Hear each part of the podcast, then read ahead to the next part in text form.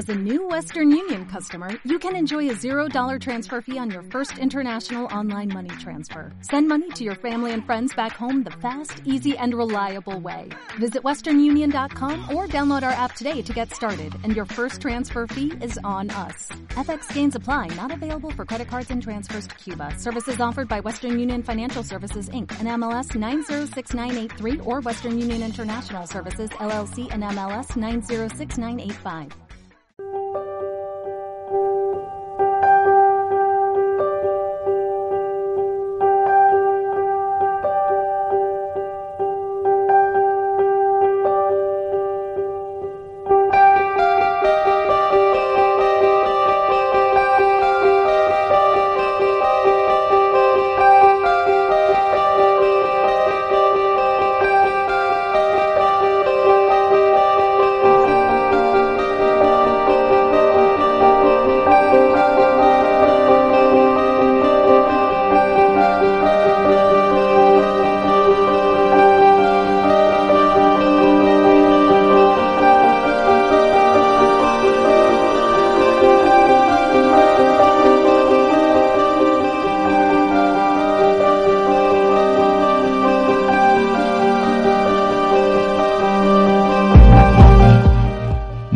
Buenas noches, bienvenidos a Misterios en Viernes, programa 63, una fecha muy especial, viernes 13, vamos a hablar, ahora lo va a comentar Seila, pero lo primero de todo, bueno, no, venga Seila, buenas noches, Muy buenas noches. ¿de qué vamos a hablar?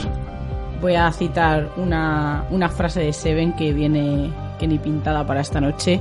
Si quieres que la gente te escuche, ya no puedes simplemente tocarles el hombro para que se den la vuelta. Tienes que golpearlos con un martillo. Así te darás cuenta que tiene su estricta atención. Y esa atención en la que queremos que hoy prestéis todos los oyentes de Misterios en Viernes, porque como la fecha bien dice, hoy vamos a hablar de películas de terror. Viernes 13, Jason Borges andará por ahí recorriendo algún campamento cercano a algún lago o alguna ciudad como Manhattan o el espacio como en Jason X. Y como siempre, en el mando técnico, mi hermano Jonathan Mondaza que me saluda con la mano, como siempre. Y a su lado, eh, de estas veces que ocurren estas apariciones extrañas en Misterios en Viernes, es casi como, como las secuelas, ¿no? De repente aparece, tenemos a nuestro ermitaño, que como siempre sabéis lo que tiene en la mano. El que nos escucha anteriormente sabe lo que está haciendo, o sea que no voy a decir más. Sabéis que está comiendo y no voy a decir qué come, porque todo el mundo sabe que cuando viene el ermitaño viene con su con su aperitivo. Así que vamos a pasar antes de empezar, antes de todo, antes de empezar a hablar de películas y de todo, quiero dar las gracias a toda la gente que nos habéis apoyado por el programa de la semana pasada, todos los comentarios en en iVoox, todos los comentarios en Facebook, mensajes privados tanto a mí como a Seila, eh, las críticas también, por supuesto, porque nos, nos gusta que nos critiquéis y nos deis caña. Mm, ha sido tal la repercusión para nosotros que nos ha dejado un poco casi, casi sin palabras y es una cosa rara que en el Misterios en Viernes estemos sin palabras. Nos habéis dicho que hagamos una segunda parte, que nos hemos quedado temas sin tratar y tal, y lo hemos estado meditando, lo hemos estado pensando, y creo que es innecesario de momento. Podemos hacer, o, sea, si queréis mandar, seguir mandándonos comentarios y recopilarlos o, incluso audios a la, a la sección de Misterios sin censura, que en- nadie se ha atrevido a mandarnos ningún audio y lo vamos a emitir íntegro. Lo único que pedimos es que no se falte el respeto. Pero el resto de la opinión la vamos a em- em- emitir íntegra. No hay ningún problema. Pues si vemos que recopilamos un buen número de comentarios o la gente quiere participar como hicieron, pues como hizo Ricardo, como hizo Isaac, como hizo Alberto, como hizo eh, Juan Antonio.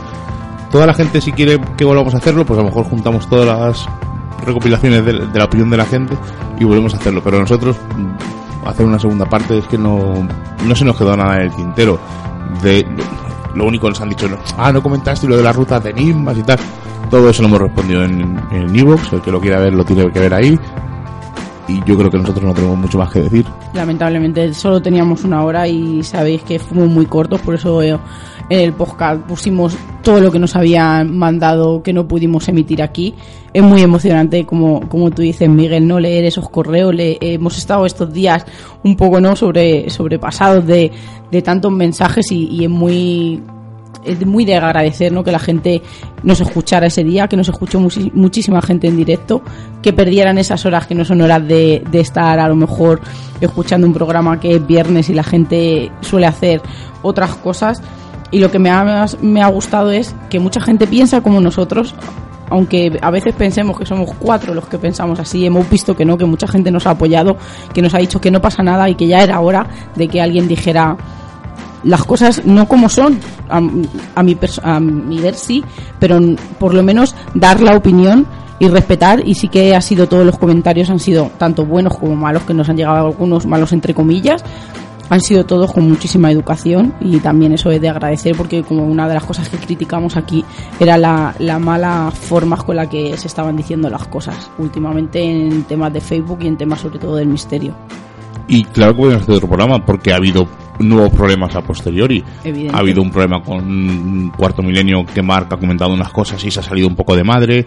Eh, Abel Montes con el Misterio Norte les ha pasado también que les han dicho varias cosas. Pero me gustaría tener las dos opiniones, no pasa nada. Aquí en Misterios en Viernes estamos abiertos y ya sabéis que, por ejemplo, eh, Mark es amigo nuestro o, colega de, radio o colega de Facebook, pero también nos gustaría eh, conocer la otra parte y, no pasa nada porque vamos a respetar a todo el mundo y vamos a evidentemente dar voz a todas esas personas que quieran contarnos lo que ellos quieran y ver y darnos su punto de vista.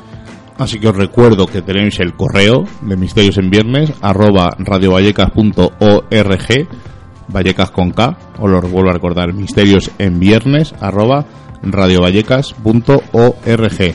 Tenéis el Twitter, Misterios en V, arroba Misterios en V, tenéis el muro de Facebook, de Misterios en Viernes. Eh, podéis mandarnos lo que queráis, cualquier comentario, sugerencia, y si vemos que reunimos suficientes, pues a lo mejor en un futuro hacemos una segunda parte o a lo mejor pasa algo extraño otra vez tipo programa Comando Actualidad y tenemos que volver a hacerlo. Pero como somos hombres de palabra, la semana pasada íbamos a contactar con Isabel Pagán y con Enrique Soler, no pudimos, hemos contactado con ellos esta semana y antes de empezar el programa, incluso las noticias, vamos a dar paso a su entrevista. La semana pasada queríamos haber contactado con ellos, pero como visteis el programa se nos fue un poco de tiempo, pero somos gente de palabra y hacemos un pequeño apéndice del programa de la semana pasada. Isabel Pagán, Enrique Soler, buenas noches. Buenas noches. Hola, buenas noches. Lo primero, pediros disculpas por no poder contactar con vosotros la semana pasada, se nos fue un poquito de las manos, pero este es el apéndice, o sea que hay que dejar lo último, siempre se deja el postre para, para el final, ¿no? Porque es lo mejor, pues esto un poco igual, ¿no? Este apéndice va a ser el remate final del programa de la semana pasada. Vale, no pasa nada. Muy buenas noches, chicos, y deciros eso, que también perdonar por no, por no poder contactar la semana pasada con vosotros y contarnos un poquito. Estuvimos hablando un poco de, de estos artículos que se plagian, que, que, no se tiene el valor de, decir que lo has cogido de otra fuente, que no se tiene la delicadeza ni, ni el detalle. Y, nosotros sabemos que vosotros tenéis unas, unas historias muy parecidas. Nos gustaría que nos contarais qué os ha pasado. Bueno, ante todo, buenas noches, Miguel Ángel. Buenas noches, Seila. Eh, bueno, el caso es el siguiente. Nosotros eh, nos encontramos que, eh, bueno, revisando, nosotros vamos viendo otros artículos que no son los nuestros, nos gusta leer aparte, no, no es que quisiéramos copiar de nada, simplemente nos gusta leer como a todo el mundo. ¿Y cuál fue nuestra sorpresa? Que un artículo que yo había hecho un jueves a las 12 de la noche y se publicó a las 12 y media por Blasting News, el viernes a las 12 de mediodía estaba copiado, literalmente copiado, en la web de Canal del Misterio. En un principio ellos se escudaron de que habían, habían nombrado la fuente, en este caso Blasting News. Eh, decir que Blasting News es el, portal o la plataforma donde, donde escribimos varias gente. Y en este caso la fuente era yo, que era la que estaba escribiendo el artículo. Eh, ellos se escudan en poner la fuente y poner la fuente, pero no poner ningún enlace. Aquí hay varios errores. La fuente sirve para para informarse, para basarte en el artículo, no copiar y pegar, no te da el derecho de copiar y pegar. Y segundo, eh, está totalmente prohibido, o sea, si la gente se, leyera un poco más y leyera un poco las leyes de copyright y de propiedad intelectual, vería que no se puede copiar. Lo único que se puede hacer es poner o bien el primer párrafo con un enlace que tú cuando lo pinches te va al artículo original, en este caso sería el mío, o bien no lo pones. Eh, claro, mucha gente se piensa eso, ¿no? Ese es el error. De ponemos la fuente y ya está. No. Tú pones la fuente cuando tú te has basado o tú has cogido, no sé, algunas fechas o algo, pero te has basado en ese artículo, pero es tuyo, escrito por ti. O sea, mm, con, tus palabras, por así decirlo. Eso es cuando se pone la fuente, no copiarlo. Entonces entró ahí en una guerra mm, porque todo hay que decir que Nuria Mejías no dio la cara en ningún momento, simplemente ella cogió y nos bloqueó tanto a mí como a Enrique y no sé si a Marc también, sí, a Marc también, perdón, a Marc también, nos bloqueó tanto de Twitter como de Facebook y de lo único que recibimos fue alguien de sus esbirros, por así decirlo, por vía Twitter, que nos empezó a, a, injuriar, empezó a decir que éramos malas personas, que lo único que queríamos era armar jareo, y no se dan cuenta que lo único que queremos es defender nuestro trabajo.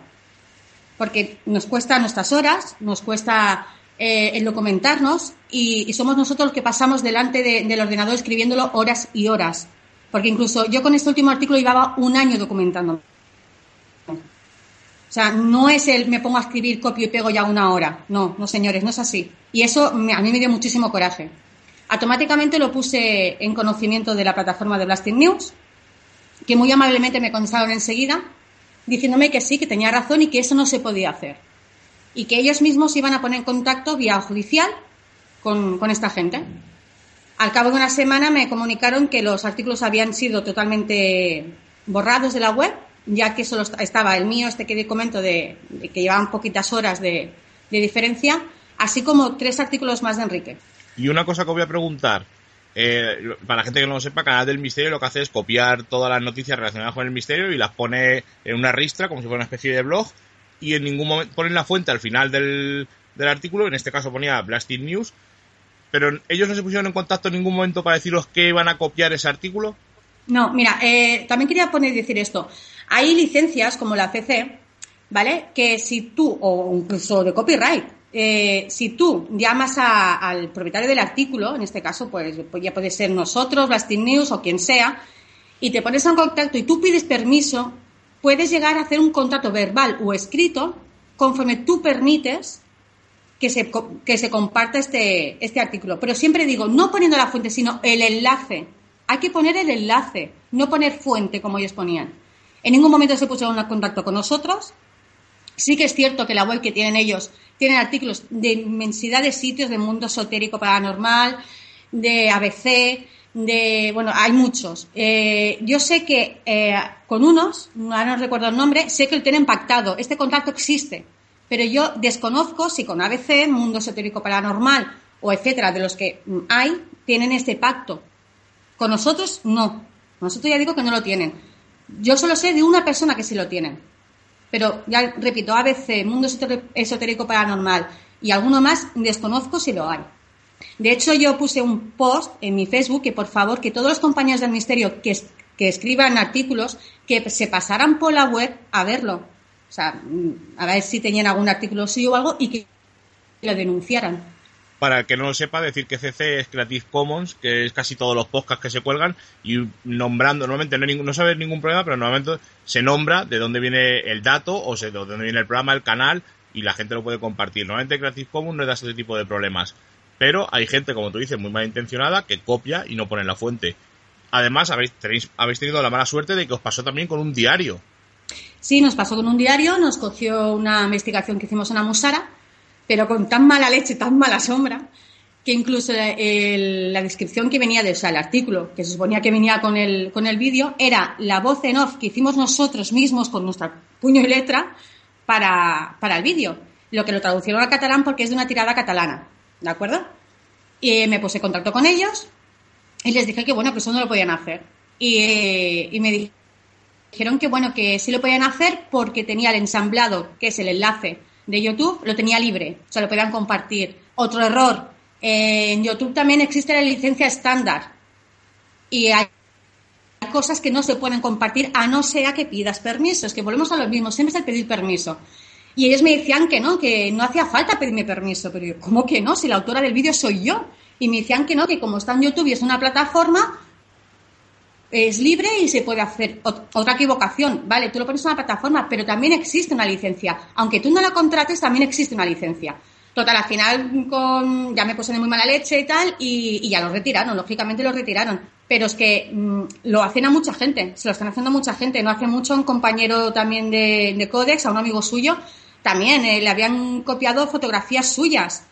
Y, y, y, en los comentarios reiteradamente que por favor lo retiraran y no lo retiraban. Y al final sí lo retiraron, pero es que es gente que encima se cree con el, con el, con, el, con la verdad en la mano. O sea, que dices, no, es que como tienes el enlace libre o porque ya no veo la fuente ya puedo hacer lo que me dé la gana. Y no es así. También, Miguel Ángel, si me permite, eh, hubo un caso eh, con una página web de una agencia de viajes que estaba anunciando viajes de misterio eh, y se publicitaban con los vídeos de investigación de varios grupos. Entre ellos Marriera, nosotros y más grupos. Y eso es que se estaba lucrando para...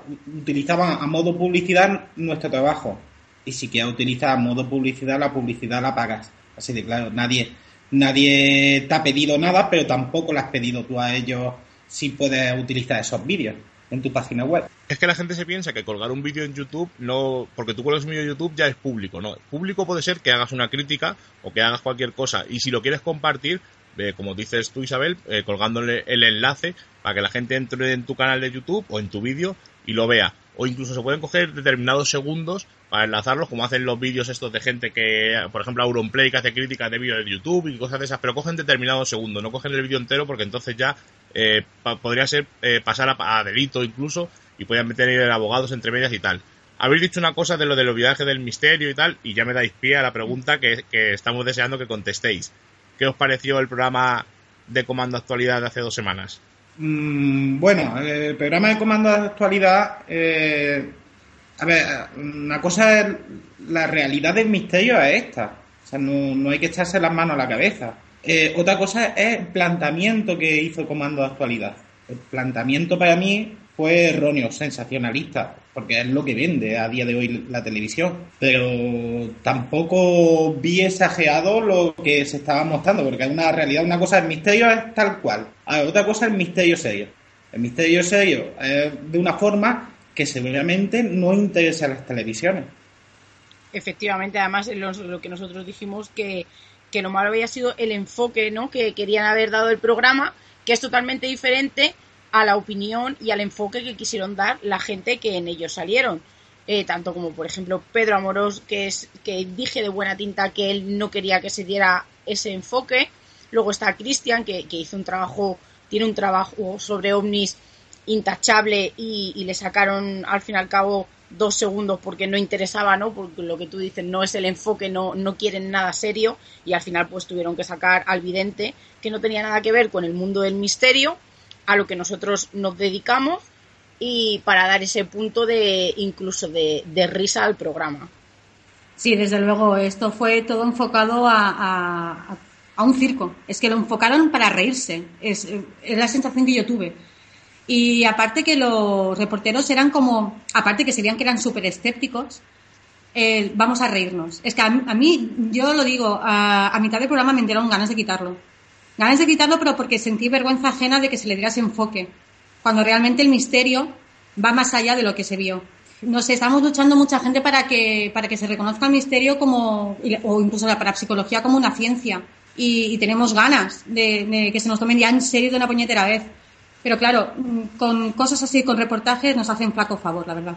Bueno, la psicología luchamos para que sea una ciencia, pero los mismos del misterio eh, echamos tierra encima, porque no podemos tratar una cosa o luchar por algo para que sea como, una ciencia, una ciencia, cuando no, no trabajamos de forma científica. Claro, es que la parapsicología no es una ciencia. Si fuera, si la parapsicología se pudiera medir, pasaría ya a ciencia. Entonces, no, pero, Miguel Ángel, pero es muy diferente el que, el que se pueda tratar como una ciencia y que nosotros trabajemos de forma eh, lo más cercana a científica. Porque mm, personalmente, mm, para mí lo que no se puede demostrar no existe ahí tendríamos un montón de, Empezaríamos en un debate porque, por ejemplo, las psicofonías no sabemos lo que es, pero se demuestran que existen. Porque igual que nosotros, vosotros habréis conseguido psicofonías, pero realmente no sabemos qué son. Si son voces de muertos, voces del más allá, voces de otra dimensión, pero existir existen porque las hemos captado. Exacto. Exactamente. hay un registro. y, se, y, todos hacemos el trabajo de intentar, intentar averiguar, ¿no? De, dónde vienen. O sea, si no, no existirían los grupos de investigación o de exploración, ¿no? Eh, es el hecho de, que estamos todos eh, queriendo saber de dónde vienen estas voces, ya sean eh, voces mm, energéticas, de otros planos, de otras dimensiones. fuera lo que fuera, todo, no sé, lo estamos intentando buscar y, buscar una respuesta a ello. Y es una, es buscar una respuesta que nos va a costar mucho tiempo. Yo creo que nunca vamos a encontrar exactamente dónde va a salir.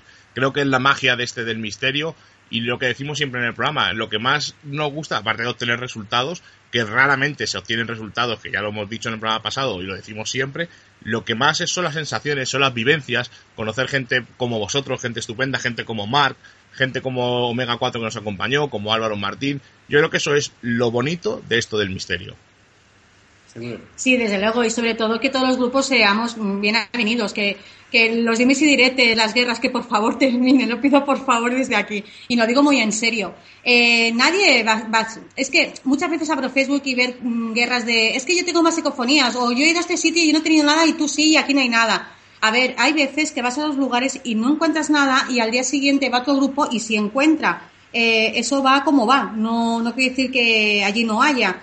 Eh, nosotros nos hemos encontrado que hemos ido al mismo lugar 5.000 veces y de esas 5.000 veces solo dos hemos tenido psicofonías. Y no quiere decir que las otras veces pues mm, es que estábamos equivocados. No, simplemente pues en ese momento no se ha manifestado. Sí, yo me sumo contigo a esta guerra inútil que hay entre, entre grupos y entre, y entre gente que casi ya mezcla lo personal con, lo, con la afición, como es, como es el misterio. Y creo que es desde aquí que tenemos una plataforma muy bonita para hacerlo, que basta ya, que vamos a remar todos en el mismo en el mismo orden y a la misma vez y hacia el mismo sitio porque al final no vamos a llegar a nada porque al final los que no creen o, la gente que se ríe de nosotros son más y al final lo único que les hacemos nosotros es darle más carne para echar a, para echar a la leña. Exactamente, Celia. Y el problema está muchas veces que eh, las creencias diferentes. Hay muchos que, que, que creen en, pues, en el más espiritual y el otro más científico. Y ahí vienen muchos piques, porque no podemos aceptar las ideas de los otros. Y entonces eso también eh, imposibilita un poco el que los demás grupos estén, estén compenetrados. Y yo pregunto, ¿qué aburrido sería este mundo sin la diferencia de opiniones, por favor? Y es así, o sea, aunque unos piensen que son energías, el otro que, que, diga que es de, otro, de otra dimensión, todas las ideas son válidas, todas, todas. Y, yo creo que unidos podríamos formar una buena comunidad. Menos mal que personas como vosotros, personas como Mar y grupos como el de Omega 4 que he nombrado antes, vamos uniéndonos, vamos siendo eh, amigos vamos juntándonos, vamos comparando datos, comparando investigaciones, comparando psicofonías y poco a poco yo creo que vamos a hacer un, un grupo variopinto y sobre todo lo que ha dicho Seila, ir todos juntos en la misma dirección. Isabel Pagán, Enrique Soler, muchísimas gracias por este ratito que os hemos robado y tenéis los micrófonos abiertos de Misiones en Viernes para cuando queráis. Así que amigos, un abrazo y podéis decir lo que queráis para despediros. Pues nada, eh, antes, antes que nada, daros las gracias por esta oportunidad de, expresarnos libremente, de decir realmente lo que pensamos, que no, que no hayan censuras. Y, por último, hacer un llamamiento a todos los grupos, por favor, como dice Sheila, rememos todos hacia el mismo sentido y echémonos un capote de vez en cuando unos a otros. Yo creo que todo el mundo del Ministerio irá mucho mejor. Pues chicos, muchísimas gracias y un abrazo. Un abrazo, buenas noches. Ya ponemos punto y final al programa de la semana pasada. Y empezamos ya eh, con, el programa normal. Empezamos con las noticias, empezamos con la agenda. Y antes de empezar con las noticias, no lo iba a decir, pero lo, voy a comentar antes de empezar todo. Nuestro compañero Serach, ha habido gente que nos ha mandado mensajes, nos ha dicho que, pues, que no participa y tal, y que qué pasa. Ha estado preparando su programa que empieza ya mañana, empieza mañana Enigmas al Descubierto es el, el, la radio, como siempre, como hacían misterios, o sea, perdón, misterios en viernes, como hacían, eh, ah, no me acuerdo cuál era el programa de Serach, ¿no te lo puedes creer? Bueno, pues como hacían el programa anterior, es el mismo horario, el segundo sábado de cada mes a las 11 de la noche, y es Enigmas al Descubierto. Esta semana, este primer programa del primer mes, eh, habla con Marcus Polvoranca, y otra cosa que no voy a relatar para que lo digáis mañana, y volverá a Misterios en Viernes cuando tenga tiempo, porque ha estado muy liado, encima tenía un, un problemilla eh, físico con una mano y tal, así que, pero vamos, no os preocupéis porque volverá. Así que pasamos a las noticias. Noticias y agenda del misterio. Era, era mundo del misterio. como. Pues de- del humo de seña que hemos tenido hoy, que nos tiene alerta a todos, nos vamos a ir a otro humo que esta vez ha sido en el Área 51 y unos turistas han publicado un vídeo, se puede ver eh, en internet, que muestra un incendio de grandes proporciones eh, en el Área 51. Eh, ellos dicen que se acercaron para ver qué pasaba por allí, estaban dando una vueltecilla. Ya sabemos que la curiosidad sobre este área es impresionante y dice que vieron unas grandes nubes grises que se levantaban de la tierra formando una especie como, como de hongo. Casi cuando estaban acercándose, donde están las señales de advertencia de, no cruzar, había otras cuatro personas mirando la nube y dicen que también estaban muy extrañadas al ver este tipo de, de humo tan, tan extraño.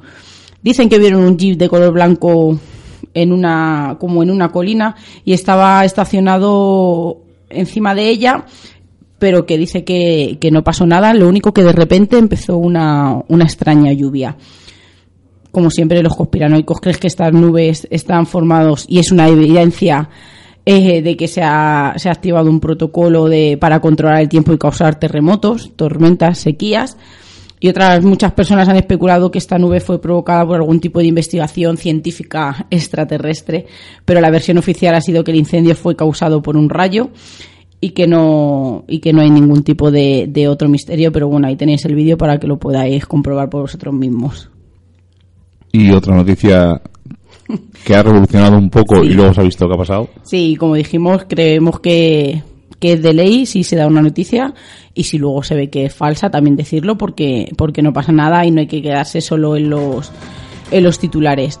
Pues vamos a hablar de este adolescente que ha descubierto una, una ciudad maya. Se llama William y es un adolescente canadiense de 15 años. Ha hecho un descubrimiento del que no se habían percatado antes ni astrónomos ni arqueólogos y fue la relación que tenía la posición de las estrellas eh, de las ciudades de la civilización maya. Este, este joven, que es un loco de la, de la astronomía, colocó las 22 constelaciones señaladas en el Codex Maya sobre el mapa de, de Google Earth y comprobó que cada 117 estrellas más brillantes corresponde con las ciudades más importantes de esta cultura mesoamericana. Este niño mm, lleva ya y tiene contactos muy, muy impresionantes y deciros que, que se dice, se decía esta noticia esta semana, que el planteamiento ha interesado hasta la NASA y que otras agencias espaciales han tomado imágenes con satélites y han visto que, que es verdad que, que este niño podría llevar razón en lo que en su proyecto. Pero, evidentemente, y también, lamentablemente, esta noticia es falsa. Ha sido un proyecto que, que el joven estudiante ha hecho para un proyecto que hay en su colegio. Él también tiene un contacto en la Agencia Espacial Canadiense y, y ha logrado que le prestaran su ayuda para refutar estas investigaciones para, para dicho programa y dicho proyecto. Y incluso dicen que se apuntó eh, el satélite hacia donde él apuntaba para que se viera que podría haber algo. Y sí que había algo, pero lo que hay allí es un campo de cultivo dicen que frecuentes a lo largo de la selvática de la región. O sea que otra vez más hemos leído el titular, nos hemos emocionado porque hubiera estado muy bien, ¿no? Pero que se hubiera saltado todos esos protocolos, ¿no? De arqueólogos y astrónomos, pero nos hemos quedado en, en que hay que leer la parte pequeña después y seguir la noticia unos días después de que salgan estas. ¿Y qué tenemos de agenda? Pues nos vamos a ir al viernes 20 de mayo en la Casa Espírita, eh, calle de la Bolsa número 14 a las 7 y media. Espíritus tocados por la magia, que la, esta conferencia la va a impartir Aldo Linares. Y luego nos vamos a ir al martes 17 de mayo a las 7 de la tarde en la librería Pangea, Príncipe de Vergara, número 26, donde Lorenzo Fernández Bueno va a presentar su nuevo libro, La España Maldita. Y no sé si podremos, pero intentaremos ir, si no todo el equipo de Misterios en Viernes, parte del equipo, a escuchar la charla y la presentación. Así que vamos a pasar ya, no tenemos más compañeros, han hecho, han cogido puente, porque hoy es fiesta en partes de Madrid y el lunes eh, es fiesta, también es festivo. Así que vamos a pasar a empezar a hablar de películas. Perfecto. Pues que sepáis que es nuestra tradición los viernes 13 es hablar pues de películas malditas, maldiciones, fenómenos paranormales en películas y ya veréis que de muchas no vamos a hablar porque las tratamos en el programa anterior. Además fue el segundo programa, si no recuerdo mal, que cayó justo en viernes 13. Y en el siguiente viernes 13, que el año pasado tuvimos tres, pero solo hicimos en uno, en el segundo íbamos a hacer otra vez de programas de películas, pero fue cuando vino Pablo, hicimos la tertulia. Pero Mereció la pena. Mereció la pena y a partir de este intentaremos que todos los viernes 13 haremos hablaremos de películas, hablaremos de sagas de terror también, hablaremos de personajes, pero vamos, de monstruos. de monstruos, pero vamos en este vamos a hablar de películas que se nos quedaron un poco en el tintero y de maldiciones. Vamos a hablar de, de películas que están basadas en hechos reales. No vamos a ir con una pareja, no vamos a hablar de, lo- de los Warren, que, que, a nosotros nos encantaría ser, como los Warren y poder ayudar a esa gente y, y tocar los fenómenos paranormales tan cerca como, como ellos lo- los han tocado. Y vamos a hablar de la película El Conjuro, que, que cuenta que Ed y los Rey Warren, que son personajes reales, que se dedican a la investigación de fenómenos paranormales y a ayudar a esa gente que, que necesita esa, esa intervención suya. Y vamos a hablar de una de sus investigaciones que le llevó a la casa de en Rhode Island, en Estados Unidos, en la que se llevaban muriendo, había muertes durante eh, ocho generaciones seguidas en extrañas circunstancias, dos ahogados, dos por suicidio, un caso de envenenamiento y cuatro muertes por congelación. Y de esto trata la película, que en 1971 eh, una familia se traslada a esta casa con sus cinco hijas, no les dijeron la barbaridad que había habido anteriormente. Y ya desde el primer día empieza a ver fenómenos extraños, el perro estaba muy inquieto, ladraba por todo, la niña encuentran por casualidad el sótano, encuentran una caja musical muy extraña, empiezan a suceder fenómenos paranormales, empiezan a escuchar palmadas, risas, esto se va incrementando, llaman a, a los Warren que, que, que vayan allí a ver, a ver lo que está pasando y lo que descubren es que allí vivió una mujer acusada por brujería durante el siglo XVIII y, y que ofreció al diablo su hijo como sacrificio antes de ahorcarse tras maldecir a todo aquel que entrase en, en aquella propiedad. Tuvieron que, que llamar a un, a un exorcista.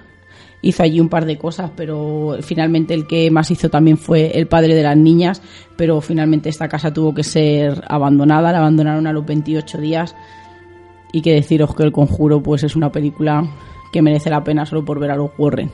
Que por cierto, la segunda parte se estrena este verano. Que hablan del poltergeist de Enfield. Sí.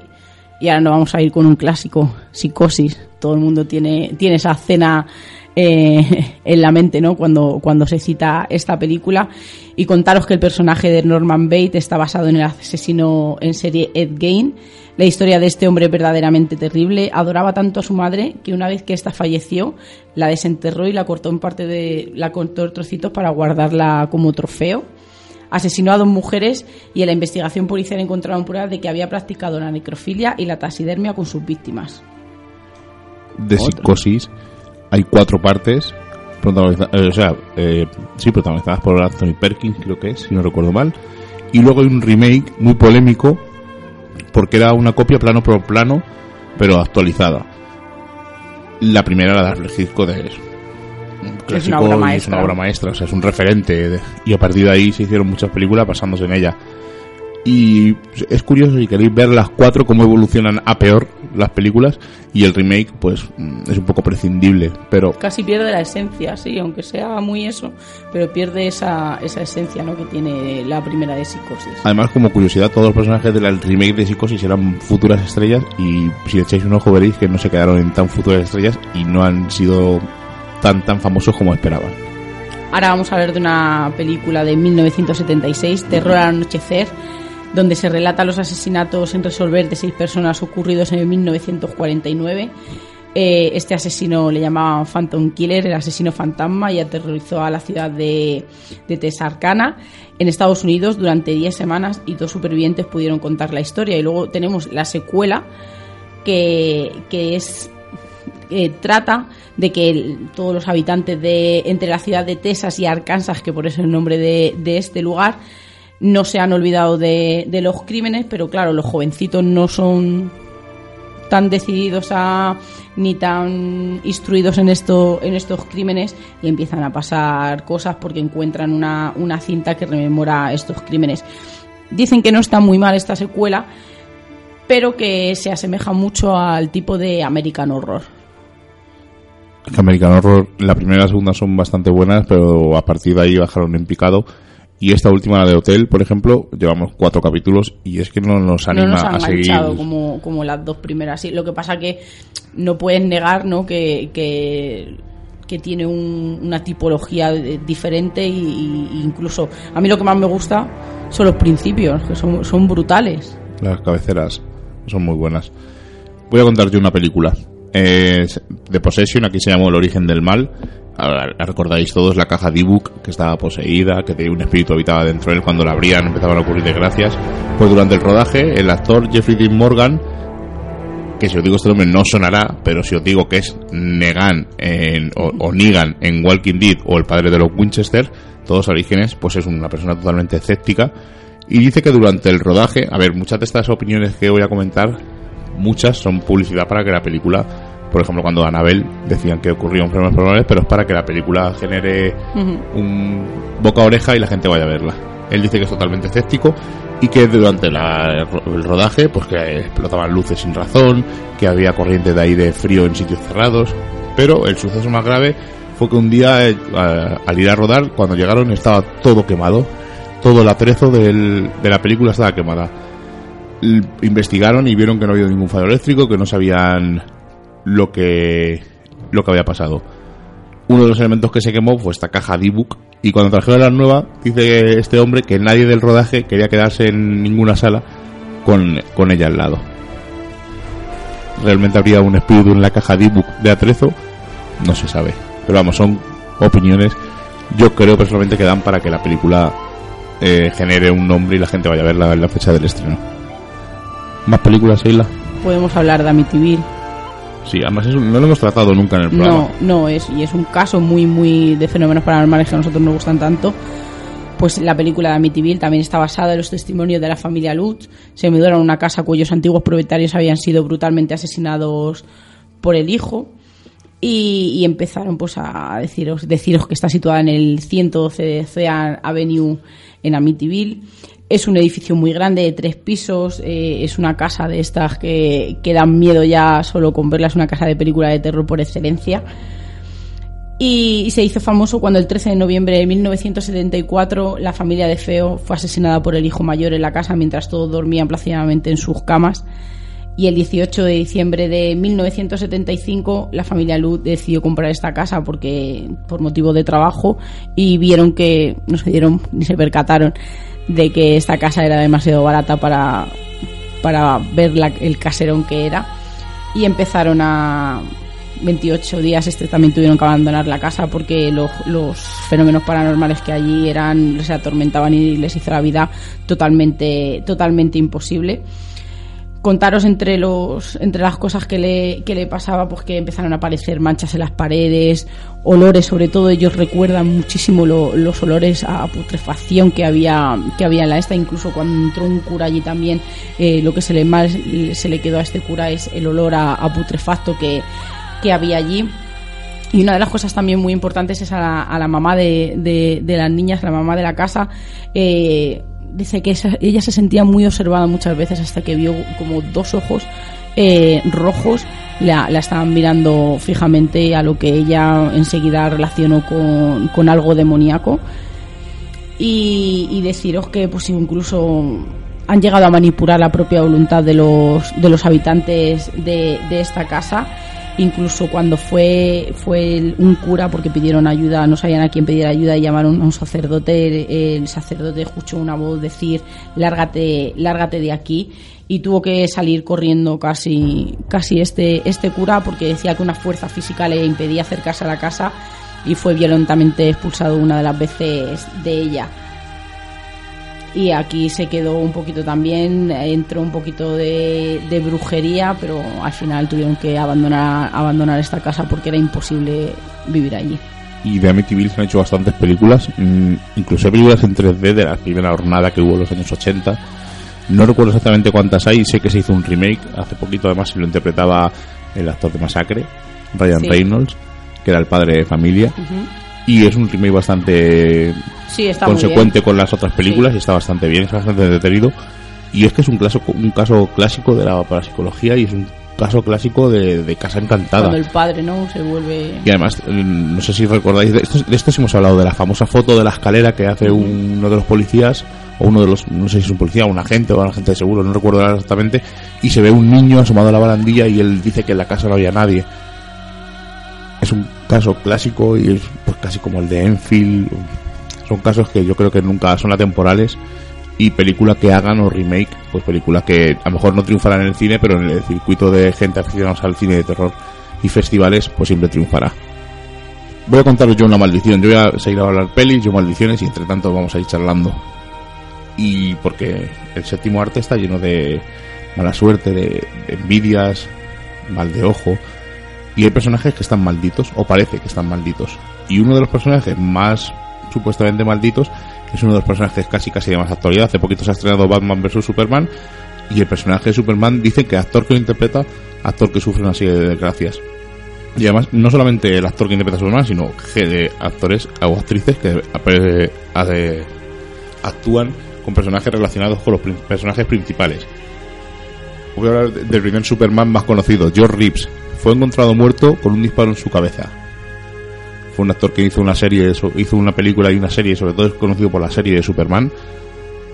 El arma que se encontró a su lado no tenía huellas digitales, no tenía sus huellas, y la autopsia reveló que tenía grandes cantidades de droga en su cadáver. Si queréis investigar un poco más en este extraño caso, hay una película que se llama Hollywoodland, que está interpretada casualmente por Ben Affleck, que hace de Superman, que en la última hace de Batman, y es, mm, no voy a decir que es muy buena, está bastante bien, y fue el- en la película que hizo que la gente tomara más en serio Ben Affleck. Un papel que hizo muy serio y está muy curiosa, y si la podéis ver, es muy recomendable. Una actriz que interpretó a Lois Lane, Margot Kinder, la interpretó en la saga de, de Superman de los años 80, de Richard, que la inició Richard Donner. En 1990 sufrió un accidente de coche que la dejó durante un tiempo en silla de ruedas. Puede ser casualidad, ¿no? Pero seis años más tarde se presentó en un aeropuerto de Los Ángeles gritando que la vigilaban, que la querían matar. Decía que su marido estaba orquestando eh, en conjunto con la CIA una especie de plan maquiavélico para intentar acabar con ella porque tenía un poder para cambiar el orden establecido.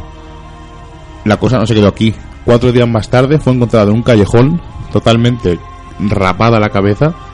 De hecho, sus pelos los llevaba en una bolsa y sin los, los dientes de la parte frontal de la boca. Eh, según dijo ella, eh, se los dientes los había perdido porque se había intentado defender de una persona que le había intentado violar. En resumen, los médicos vieron que esta mujer no se encontraba bien y que tenía un desorden bipolar. El Superman más famoso, y yo creo que la imagen icónica de Superman, Christopher Reeve, todos pensamos en él, el Superman de Richard Donner, conocido eh, y casi casi lo que digo, imagen icónica. ¿Qué le pasó a este hombre? En 1925, en una competición de caballo, eh, se cayó y se quedó tetrapléjico. Además, era una de sus aficiones, era un experto jinete y no entendían eh, cómo podía haberse caído y que le pasara esto. Desgraciadamente, en 2004 falleció. Eh, interpretó a un personaje en la serie de Smallville, era una especie de doctor, pero ahora hablaremos de Smallville también. Pero el problema, o sea, la maldición de Christopher Reeve no se quedó ahí.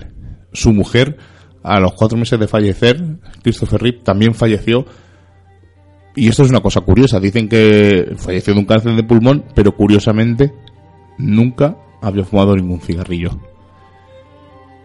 Otro que también murió interpretando a Superman en la primera película sale eh, Marlon Brando, que es el padre de, de Superman, y sale un bebé pues eh, en sus brazos como haciendo el papel de, Superman cuando le lanzan la nave.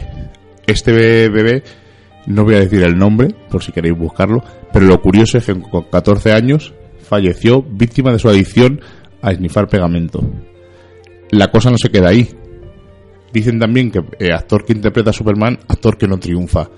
Tenemos a Tom Welling, que interpretó a Superman en la serie de Smallville durante 10 temporadas, y luego en el cine no ha destacado en ningún papel. No, en alguna película de serie B, de esas de, De casi del mediodía y poco más. El anterior Superman, Brandon Root, la famosa Superman Returns de Brian Singer, no ha hecho nada posterior muy famoso. Ahora está saliendo en Legends of Tomorrow y ha salido en algunos capítulos de Flash y Arrow, pero no ha destacado como la promesa que era. Dicen que este nuevo, Henry Cavill, ha salido de la maldición porque en ningún momento dicen que es Superman. Dicen que es Man of Steel. Pero en la última sí que dicen que es Superman. Veremos si esta maldición le sigue o no. Incluso Richard Pryor, un actor muy conocido que hizo la película No me chilles que no te veo, aquí muy conocida en España en los años 80, eh, fue víctima de una enfermedad y también dice que fue víctima de la maldición de Superman. Pero yo creo que eso es un poco cogido con pinzas. Ahora vamos a hablar de un clásico del terror, sobre todo para la gente de, nuestra generación. Pesadilla en el Strip, esta película que hacía que no te, no, no te durmieras. Y deciros que Freddy Krueger no está inspirado en ningún asesino en serie en concreto. Wes Craven utilizó una serie de sucesos extraños para construir su historia y en este caso fueron los testimonios de, los- de unos supervivientes de los campos de concentración en Camboya que para evitar las pesadillas intentaban no dormir en absoluto, pero cuando finalmente caían rendidos de puro cansancio, despertaban gritando y morían casi de inmediato. Y ahora también nos vamos a ir a una película que es un poco desconocida, que se llama La serpiente y el arco iris de 1988. Está basada en el libro del mismo nombre, escrito por Wade Davis, y relata las técnicas de vudú utilizadas en Haití para revivir a los muertos. El caso más llamativo que se relata es el de Clavicus Narcis, eh, que fue revivido por una poción de hierbas y supuestamente vivió como un zombie durante dos, durante dos años. Y luego nos vamos a ir a otro clásico, es La colina tiene ojos, de 1977, aunque hubo una secuela en el 2006, y cuenta la historia de un hombre llamado... Te, corto, te corto. Perdón. Hubo La colina tiene ojos y hubo una secuela de La colina tiene ojos antigua. Y luego hubo un remake de Alessandra Aja y luego una secuela del remake. O sea que en total son cuatro. Que lideraba un grupo de hombres que se escondían en una cueva cerca de los mares de Escocia en el siglo XVI y durante 25 años asaltaron, mataron y se comieron a más de mil viajeros que visitaban la zona. El recientemente fallecido Wes Craven trasladó esta historia a California y la convirtió en un clásico del que se han hecho varios remakes y todos sabemos ¿no? de, de esos salvajes que, aparece, que aparecen ahí en la carretera y, y cogen a, a un montón de, de viajeros que a mí personalmente no es una película que digas que es de mucho terror pero sí que da bastante miedo de que por la naturaleza salvaje de, de estos personajes. Otra maldición muy relacionada con el séptimo arte. Bueno, es que es, es casi el premio al que aspira todo el mundo, un Oscar. Todo el mundo quiere tener un Oscar, pero hay una maldición. Dicen que actor o actriz que recibe un Oscar, actor y actriz que no levanta cabeza. Catherine Zeta-Jones, una actriz muy conocida en los años 2000, ganó el Oscar por Chicago en 2002 y después de eso eh, ha hecho películas como La Terminal con Tom Hanks, ha hecho Ocean 12, pero siempre en papeles secundarios. Ha, hecho, ha destacado a lo mejor en alguno, pero mm, desde que se casó con Michael Douglas, su carrera no ha levantado cabeza. Una actriz bastante conocida que todo el mundo decía que iba a ser una gran promesa, Woody Golper, hizo el color púrpura y ganó el Oscar por Ghost. Posteriormente hizo Sister Act 1 y 2 y desde entonces hasta ahora eh, sale como secundaria, ha hecho alguna serie, pero no ha tenido otro gran éxito como fue el de Ghost. Una actriz, un mito erótico para la gente que vive en los años 80, Kim Basinger, quien, quien no recuerda Siete Semanas y Media y películas así, ganó el Oscar por Los Ángeles Confidencial en el año 1997.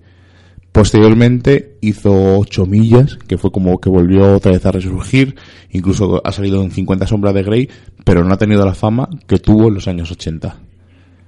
Un actor, Cuba Gooding Jr., ganó el Oscar por Jerry Maguire y posteriormente no ha hecho nada, nada muy famoso. Hizo una película de buzos que estaba muy bien, pero no llegó a tener la repercusión que tuvo cuando Jerry Maguire. Un actor, mmm, este que voy a nombrar, bastante versátil, pero que luego no ha hecho gran cosa. Os hablo de Adrian Brody. Adri- Adrian Brody, perdón. Y ganó el por el pianista, todo un peliculón, pero después se ha centrado en proyectos un poco extraños como Depredadores, la tercera parte de Predator, o King Kong, que no tuvo la repercusión que debería haber tenido, aunque está bastante bien, pero no fue El Señor de los Anillos o cosas que estaba haciendo Peter Jackson en ese momento. Otra actriz, también muy conocida, que luego, después de esto, no ha hecho nada. Halle Berry ganó por Monster Ball el Oscar y posteriormente ha hecho Catwoman, que fue un fracaso, ha hecho la serie esta de Exan, que no ha llegado a cuajar, y lo más destacado que ha hecho ha sido el papel de Tormenta en los X-Men. Así que a veces ganar el Oscar no es síntoma de que tu carrera se reactive. No, incluso estamos viendo que, que actores con un prodigio increíble casi no, no, no ganan este casi hasta un título póstumo, o sea que, que tenemos ahí la evidencia. Vamos a hacer un recorrido por unas poquitas películas para ir dejando nuestra filmografía de terror de estos viernes 13. Vamos a hablar de La Casa de los Mil Cuerpos o Cadáveres, que es del 2003, que unos estudiantes universitarios viajan por una zona rural de Estados Unidos intrigados por una leyenda acerca de un excéntrico científico, el Doctor Satán. Y mientras buscan este sitio, su coche experimenta problemas, con miles de películas que me he visto. Se encuentran con los Fireflies, una gran y complicada familia que está formada por sádicos asesinos en serie, los cuales practicaban actos de tortura, necrofilia, ritos satánicos, canibalismo y que fueron entrenados por este doctor Satán en una clínica psiquiátrica donde laboraba y él colaboraba como cirujano plástico. Yo creo que es una película que está bien. Es la primera película que hizo Rob Zombie como director de cine, además que luego se ha hecho incluso una secuela que creo que es los los forajidos del, del diablo, los, no, los renegados del diablo. Es que a mí las películas que más que salen monstruos o algún personaje muy carismático como, como puede ser Freddy Krueger, en- como os he dicho antes, me da mucho miedo la, la naturaleza humana cuando se desvía un poco de, de lo normal. Y a mí lo lo- la casa de los mil cadáveres, eh, la primera parte sí me gustó, pero luego la segunda parte cuando se mete como la especie esa de cueva salen zombies, o sea, se varía un poco al terror italiano, que a mí no me gusta mucho, pero Rob Zombie, todas las películas que tiene Rob Zombie como director de terror, es que vamos a ser especializado solo en terror, eh, Halloween, los, los remake, o vamos, los reboot, son muy buenos, me gustó mucho, además, el eh, cuenta la, la infancia un poco de Michael Myers, y el niño que interpreta a Michael Myers Sí, eh, transmite una sensación de locura, que dices tu madre mía. y la secuela estuvo mucho tiempo, sí, estuvo prohibida mucho tiempo y la llegaron a sacar en España, además versión doblada, o sea, se, se puede comprar y no tiene nada que envidiar a la primera. Además hubo una temporada que secuestraron, vamos, en aullidos.com le llamaban películas abducidas porque tenían éxito en determinados países, pero aquí en España no se no se no se, No pu- se- no se claro. publicaban, no entendían, no entendían por qué y tenían una lista bastante larga. Bueno, incluso ha pasado hace poco con la película de Eli Roth, la que empezamos a ver el otro día, la de los caníbales, ahora mismo no recuerdo cómo se llama, eh, El infierno verde, eh, se estrenó hace tres años creo en Estados Unidos y hasta este año no se ha estrenado aquí. Pero yo creo que mejor que no se hubiera estrenado. Es que no la hemos terminado de ver, entonces. Pero vamos, es tipo pues como Holocausto Caníbal, ese tipo de películas que estuvo muy en boga en los años finales de los 70. Pues fíjate que a mí me recuerda más a la de que se van al templo maya, que las plantas se van comiendo. La de las ruinas. Me, me recuerda casi más a las ruinas que, que a otra que a la otra. Vamos a ir a una que es muy comercial, Sinister. Una periodista viaja con su familia a lo largo y ancho del país para investigar terribles asesinatos que luego va convirtiendo en libros. Encuentra una cinta que desvela horribles pistas que van más allá de, de todo el esclarecimiento de, de la tragedia. Porque en, es- en este han asesinado una familia. Bueno, comercial. A mí las primeras sí me gustó, la segunda me parece un, un rollete. comercial. Otra Ahora- maldición, ah, no, me voy a colar ah, yo. Una maldición. He hablado de Superman, he nombrado a Batman, pero nos falta el Joker. Que Y es- podría ser monstruo de terror. Sí, un personaje de terror, por lo menos para mí. Perfectamente. Yo creo que es el, el enemigo icónico de Batman. Tiene todas las cualidades. Y es que cuando dices el Joker, le relacionas, es- sabes perfectamente cómo es ese payaso con esa cara pintada de blanco. ¿Cuál te gusta más? Yo me decanto por el Jack Nicholson, por ¿Sí? el clásico, sí. Tú ya sabes cuál me gusta a mí, dilo. Eh, Heath Ledger. Sí. Pues vamos a hablar de ellos dos. Jack Nicholson cuando interpretó a- al Joker en la primera de Batman, de Tim Burton, eh, dijo que lo pasó muy mal, que notaba que el personaje le poseía en momentos y que hizo, incluso, incluso estuvo a punto de morir. Y esto lo ha dicho él en varios sitios.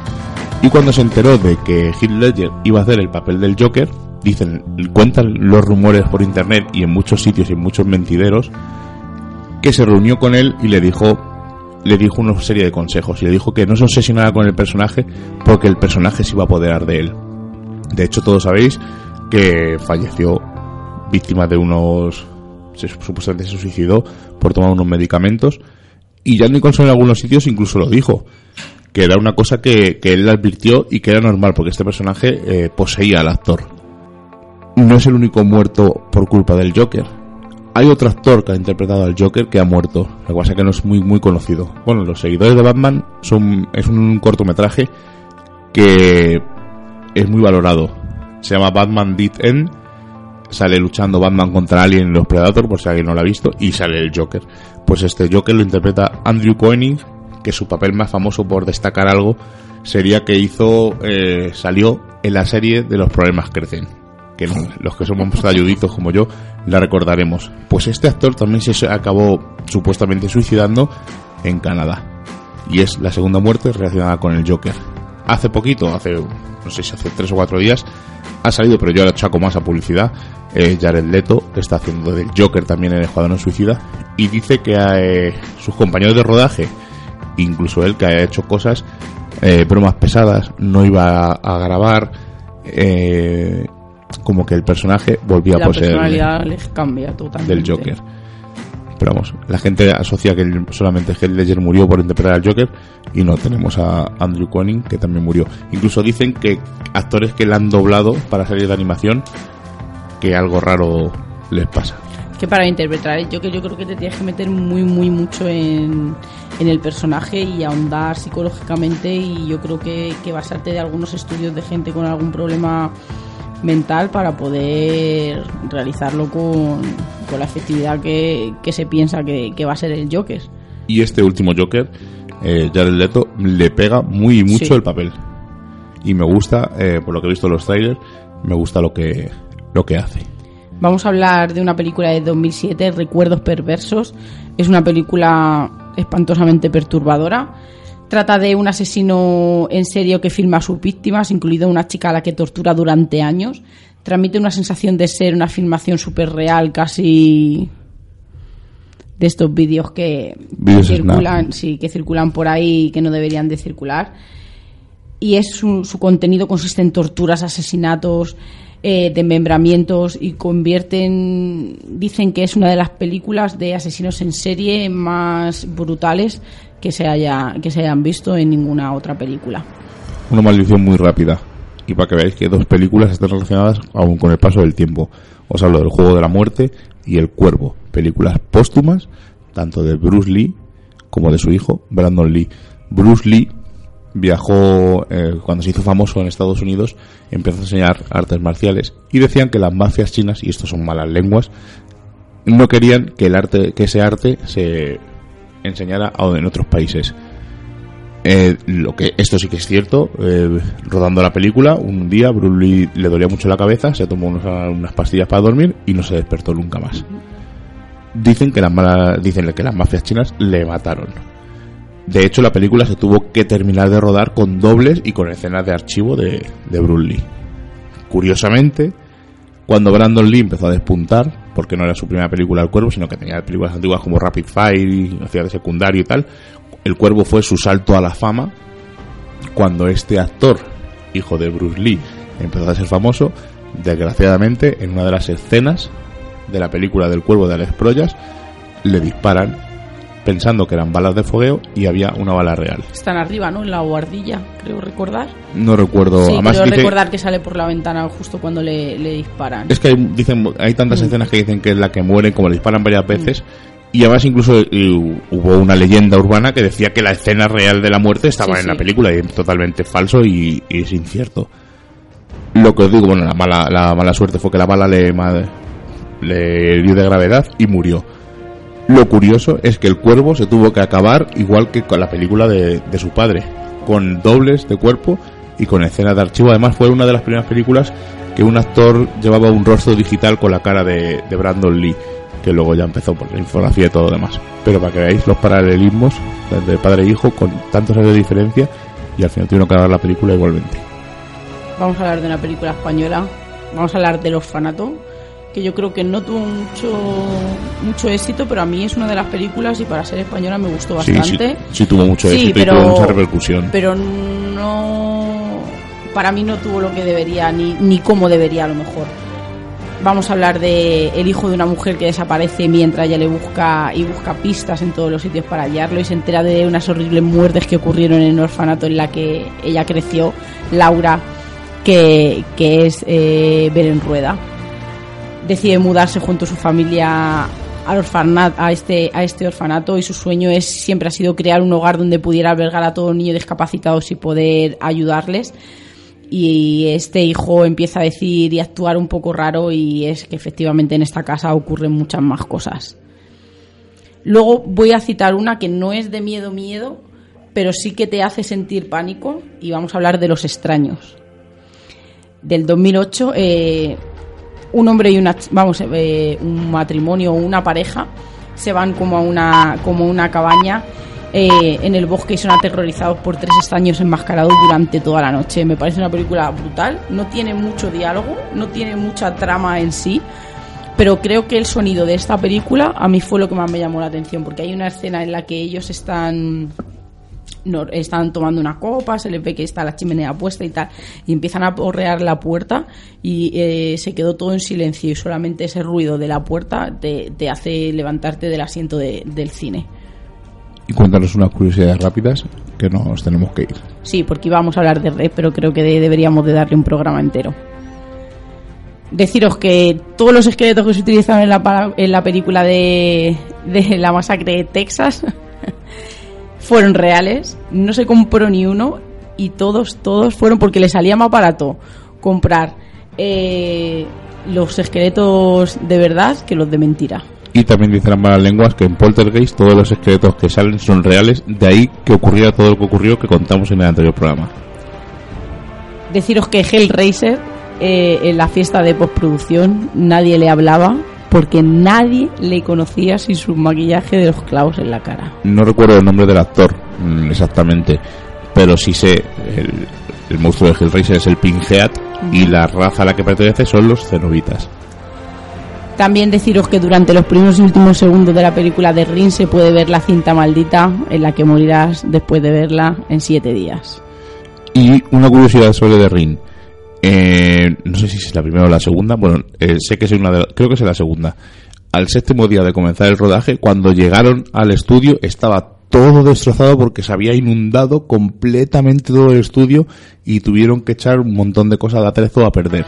Curiosamente, en la película se dice que cuando ves la, el vídeo o la cinta de vídeo, a los siete días, eh, Kayako o Samara o, o como la que hay bastantes, viene y te matará. Steven Spielberg no fue capaz de terminar de ver Paranormal Activity. Eso no me lo creo. Ya, y decía que incluso en su casa se cerraban las puertas solas. Vamos a hablar del exorcista. De Steven Spielberg, una curiosidad muy rápida.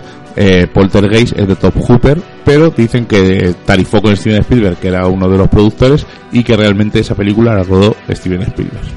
Los zombies que aparecen en Night of the Living Dead no son actores ninguno, sino que el director salió a decir, oye, ¿quieres ser zombie? Vas a lucir increíble en la película. Y muchos, me ha dicho Miguel, que en muchas películas de zombies pasa esto, que ninguno de ellos son actores. Y de hecho es casi como una tradición, porque hacer una película de zombies, el- los zombies son gente de la calle que quieren participar en... Y de hecho en Walking Dead, en uno de los primeros capítulos, en uno de los extras, bueno, en Estados Unidos, después de Walking Dead, echan Talking Dead, que hablan sobre el programa y sobre la serie y sobre el capítulo, eh, eh, enseñan a la gente que va porque quiere salir en la serie y les enseñan a actuar como tienen que ser zombies, les maquillan, pasan el día y oye, salen en la serie y es una cosa más.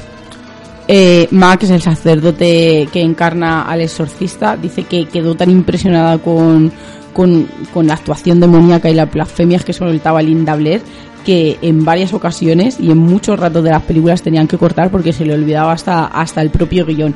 Y también contaron la, eh, la curiosidad que Linda Blair pasó tanto frío eh, en esa grabación que es imposible y es- no es capaz de ponerse un camisón aún después de haber pasado tantos años de, de la grabación de esta, de esta película. Incluso fue repudiada en algunos sitios por los diálogos que le obligaron a hacer. Pero vamos, eso es otra mala lengua que cuentan. Y lo dejamos ya por aquí hoy. Nos hemos pasado unos pocos minutillos, tenemos que despedirnos, decir un par de cosas más. Dejamos para el próximo programa la maldición de las películas, de la gente que quiere rodar las películas basadas en, Don Quijote, a la que estamos celebrando dentro de nada la Feria del Libro, y dejamos muchas más películas porque curiosidades porque son infinitas. porque el séptimo arte es como el misterio. Empiezas a ahondar un poco en él y no paras. Incluso hay maldiciones en películas de, de humor y películas... Las iremos tocando el próximo viernes 13. Una cosa antes de que se me olvide. Eh, un error. Graso error mío, además. Mañana es Enigmas al Descubierto, pero no es en el LNDA Radio, es en TDLD Radio a las 11 de la noche. Y luego los martes sí que se emite el NDA Radio. Así que os lo recuerdo, Enigmas al Descubierto, tdldradio.com, Que hay que escuchar a Serach y ya está. que es la vuelta a las ondas. La semana que viene, Sí, la semana que viene vamos a tener aquí a Marcus Polvoranca que nos va a estrenar y nos va a hacer una primicia de su novela Julia B y la conspiración de los amantes de la dimensión cuántica. Y es estupendo que venga aquí a presentar su novela, pero lo más impresionante es que es un escéptico total y le vamos a, meter caña del misterio y le vamos a tirar de la lengua a ver qué es lo que piensa de todo, a lo contrario que pensamos nosotros, ¿qué piensa de los fenómenos paranormales? ¿Qué piensa de esas salidas que nosotros hacemos nocturnas? ¿Y cuál es su opinión sobre este mundo? una tertulia escéptica.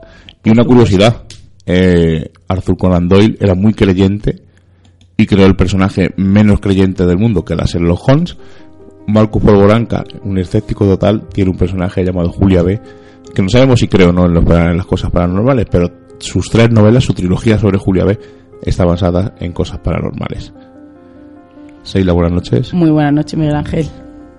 Hermano, Jonathan Mondaza, buenas noches. Ermitaño, ¿ya has terminado? De... Sí. Con el postre todavía. Como ya hemos pasado el umbral mágico de la medianoche y nos reclama el misterio, nos ocultamos nuevamente en nuestras guaridas a seguir con nuestra vida mundana. Y la próxima semana nos volveremos a encontrar con nuevos temas del misterio, los cuales no revelaremos en su totalidad porque recordad, estáis escuchando en Radio Vallecas, en su 30 aniversario, en la 107.5 y en Radio Siberia, en Victoria Gasteiz, en riguroso directo, en la 91.8, Misterios en Viernes. Hasta la semana que viene.